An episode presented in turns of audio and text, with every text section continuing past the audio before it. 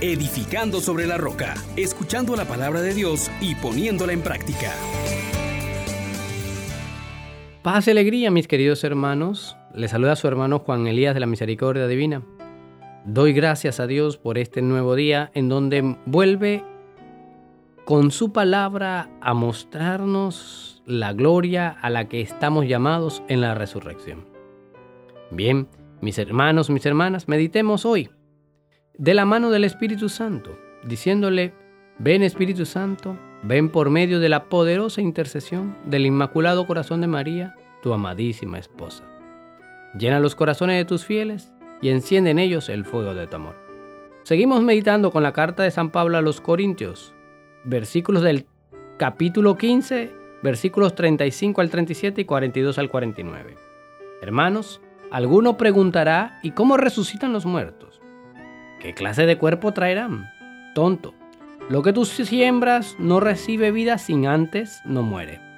Y al sembrar no siembras lo mismo que va a brotar después, sino un simple grano de trigo, por ejemplo, o de otra planta.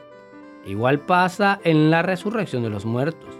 Se siembra lo corruptible, resucita incorruptible. Se siembra lo miserable, resucita glorioso. Se siembra lo débil, resucita fuerte. Se siembra un cuerpo animal, resucita un cuerpo espiritual. Si hay cuerpo animal, lo hay también espiritual. En efecto, así es como dice la Escritura. El primer hombre, Adán, se convirtió en ser vivo, el último Adán en espíritu que da vida. El espíritu no fue lo primero, primero vino la vida y después el espíritu. El primer hombre hecho de tierra era terreno, el segundo hombre es del cielo. Pues igual que el terreno son los hombres terrenos, igual que el celestial son los hombres celestiales. Nosotros, que somos imagen del hombre terreno, seremos también imagen del hombre celestial. Palabra de Dios. Te alabamos, Señor. Hermanas, hermanos, este elemento de la resurrección que es, como veíamos el día de ayer, es el tema, el misterio central de nuestra fe, fundamento de nuestra esperanza, tiene mucho que decirnos y también incitarnos a esforzarnos para poder gozar de esta resurrección de vida y no de la condena eterna. San Pablo a los Corintios le está presentando elementos bien interesantes que quisiéramos afianzar un poquito. Nos dice que en la resurrección, donde no es reencarnación, donde usted va a volver a vivir en un cuerpo distinto, no, no, usted, su ser personal, todo su ser, con su mente, con su memoria, con su entendimiento, con su voluntad, con sus recuerdos de las personas, van a entrar en la vida eterna, en la resurrección. De modos claros, dice San Pablo que lo que se sembró en corrupción, resucitará incorruptible. Es decir, hermanas, hermanos, nosotros hoy en día envejecemos, hoy en día experimentamos enfermedades. Sin embargo, cuando haya la resurrección de los muertos, donde nuestros cuerpos y nuestros espíritus y almas estén unificados nuevamente, ya no habrá envejecimiento, ya no se corromperá nuestro ser. Otro elemento importante que nos señala la palabra de Dios es que lo que estaba lleno de miseria resucitará glorioso. Ya no tendremos esas limitaciones. Si aquí en la tierra usted cojeaba, pues con la resurrección su cuerpo no va a estar cojo, no va a haber ningún tipo de situaciones miserables. Pero también nuestros espíritus, nuestros cuerpos, nuestra mente ya no tendrán heridas, ah, ya no habrá dolor.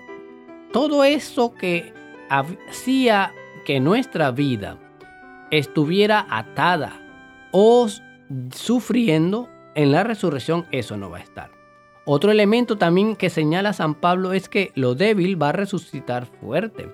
¿A qué se refiere? Ya usted no va a estar sometido a la tentación ya usted no va a poder pecar porque ahora va a tener la fortaleza de vivir en la presencia de Dios. Y otra realidad que también tenemos que tomar en cuenta, hermano, es que este cuerpo animal, movido por los placeres, por la conscupiscencia que lo induce a pecar, va a resucitar de un modo espiritual, en donde ya usted tendrá dominio total de sí y los placeres de vivir estarán enfocados a los bienes honestos, a los bienes que son deseables porque serán saciados por el mismo Dios, el sumo bien. Entonces, hermanos, hermanas, todas estas realidades de la resurrección nos deben impulsar a nosotros a esforzarnos por adquirir la resurrección de vida, por no ser simplemente un cuerpo animado, sino ser hombres y mujeres que den vida. Y para ello es necesario acoger desde ya la palabra de Dios. Es necesario desde ya tomar en serio la llamada de la vida eterna. Tenemos dos opciones. La vida eterna en la glorificación, en la cristificación, en presencia de Dios, o la vida eterna en condenación. Dios quiere darte vida en abundancia. Lo empieza aquí y lo quiere realizar por la eternidad en, el cielo. Pero si tú no te decides, si tú no acoges bien la palabra de Dios, si tú no la pones en práctica, si no vives según el estilo de Dios, definitivamente vas a experimentar lo opuesto, la ausencia de Dios, las miserias, el dolor, el sufrimiento por la eternidad. Depende de ti, hermano, depende de ti, hermana. Tomemos la decisión adecuada.